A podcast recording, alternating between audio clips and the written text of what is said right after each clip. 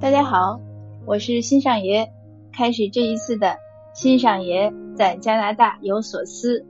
这一次的节目呢很特别，这是我第一次请来嘉宾和嘉宾对谈。我请来谁呢？我想您可以想得到，也许想不到。呃，是我上一集呢刚分享了释永信大和尚的书《我心中的少林》，那这一次呢，我就索性来到温哥华少林文化中心，我想和这个主持的师傅，呃，严迪法师呢进行一些交流。那好，严迪法师您好。那严迪法师呢，我这个很高兴今天能和您进行一些对话，呃，也帮我做一些解惑。呃，第一个问题呢也很简单，就是您为什么或者怎么样的情况下来到温哥华，想到来温哥华做这个少林文化中心呢？嗯，这个问题是，是一直在啊向大家嗯这个聊天的时候，最主要的话题就是如何来到这里，因什么缘分而来到这里。呃，首先从不管是从佛教也好，还是从修行或禅宗也好，我们都讲究一个缘字。缘起呢，就是其实啊，少林寺在呃温哥华，就是在十年前就有一个这样的缘起，就是希望通过不同的缘分，在这里能建立一个海外的少林文化中心。呃，早在十几年前的时候呢，多伦多啊，我们有一个啊僧人。去了多伦多，后来成立了这个少林文化中心。温哥华呢，一直没有缘分在这里建立。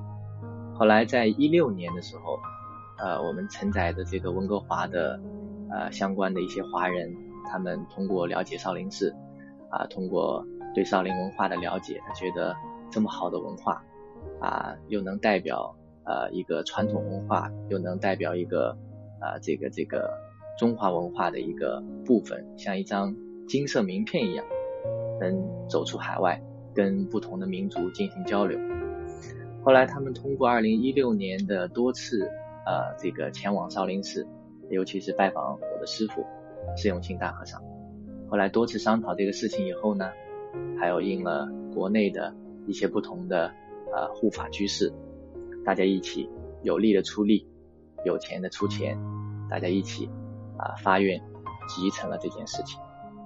后来在二零一八年的时候，呃，元宵节，我真正的踏上了来到温哥华的旅途。到了温哥华以后啊，当时对这里的人文地理啊，或者是种种都不够了解。后来居士们也非常的热心，也非常的啊这个好的心态。就说师傅不用着急，我们要慢慢的先了解当地文化，来建立呃跟当地的认识和熟悉，从而去拜访一些有代表性的华人和一些呃西人，通过让他们了解少林文化，呃能给予一些呃友好的意见和见解。后来呢就在这里一直住了大概四个月。后来四个月以后呢，在夏天的时候，七月份，后来我们就啊找到了一个地方，用来啊租赁以后作为少林寺文化中心的一个文化传播点。在九月份的时候，我们组织好了以后，就邀请到了啊温哥华当地的一些华人和西人的啊领袖，呃以及少林寺方丈。我的师傅，还有一众的师兄弟，来到了温哥华，成立这个温哥华的少林寺文化中心。在九月十六号的时候，我们进行了少林寺文化中心的落成典礼。那个时候落成典礼的时候，也来了很多北美地区的其他的少林弟子。这些弟子是什么呢？他们都是啊，我们在美国或者是加拿大其他地方，或者是墨西哥。这样的地方的其他少林文化中心的负责人，他们中有少林的弟子，也有这个少林弟子在海外的西人洋弟子。呃，由于时间紧张，没有很多弟子可以来，大概来了十几十几位文化中心的负责人。我除去温哥华少林寺文化中心以外呢，少林寺已经在陆续几十年的推广里，在六十八个国家和地区已经成立了接近两百所海外少林文化中心。这些文化中心全都是统一的一种信念，统一的一种方式，就是建立平等、结缘，最后成就。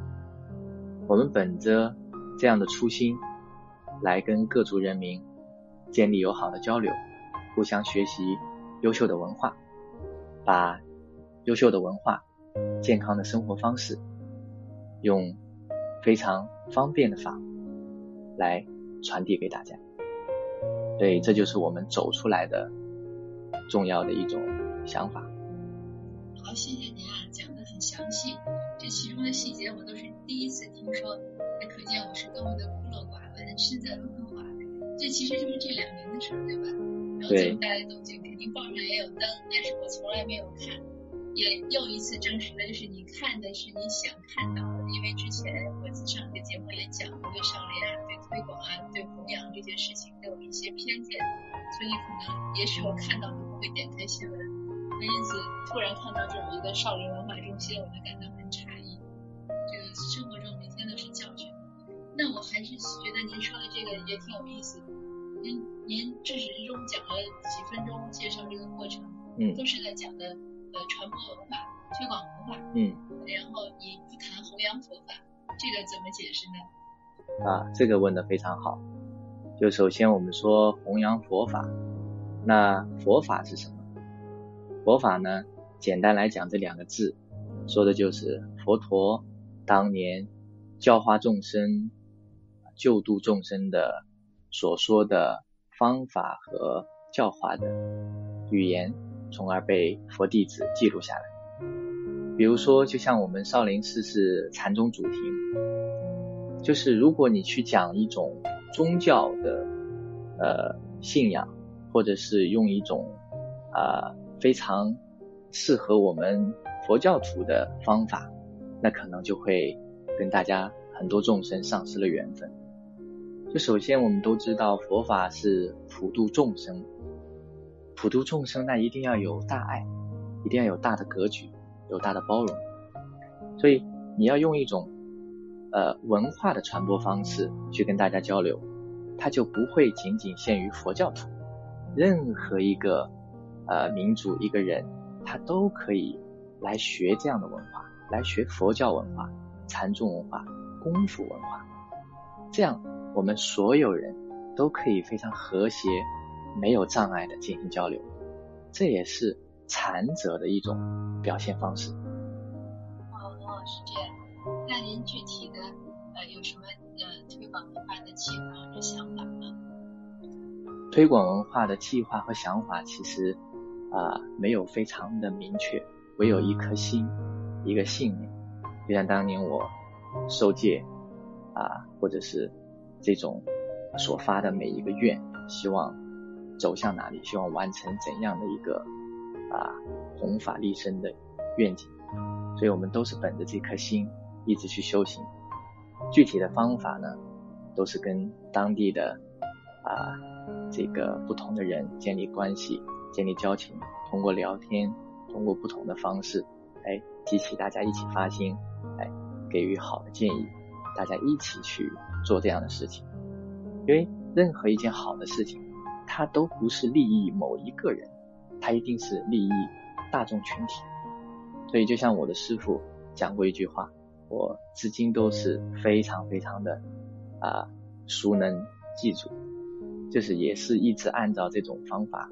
来成为我推广少林文化和传播佛法的呃一直的心态，就是少林文化或少林寺，它不只是我们少林，它也不只是河南省或中国，它属于全世界，每一个人接触到，每一个人都可以成为少林文化的享受者、受用者，甚至是继承者和传播者。这个这个知识是很宏大的，呃，谢谢您，呃，让我又有了不少新的启发。我刚才开始的时候，呃，忘记介绍莲迪法师了。莲迪法师是六岁开始习学习少林功夫，对吧？嗯八岁开始进寺院，对开始在少林寺开始练武，一直到呃一八年，对，一八年开始受才受具足戒，呃也是，但是是在寺院里呃住这么长时间，那几乎迄今为止可能绝大部分时间都是在寺院里。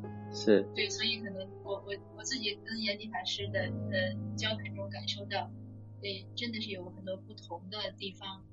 嗯，那今天呢，真的是很谢谢严迪法师能播出时间来和我们聊天。嗯，那我呢也有一个不情之请，呃，如果众位听友您有什么相关的问题想向严迪法师问，嗯、相关的佛法啊、少林啊或者其他的，您都可以留言。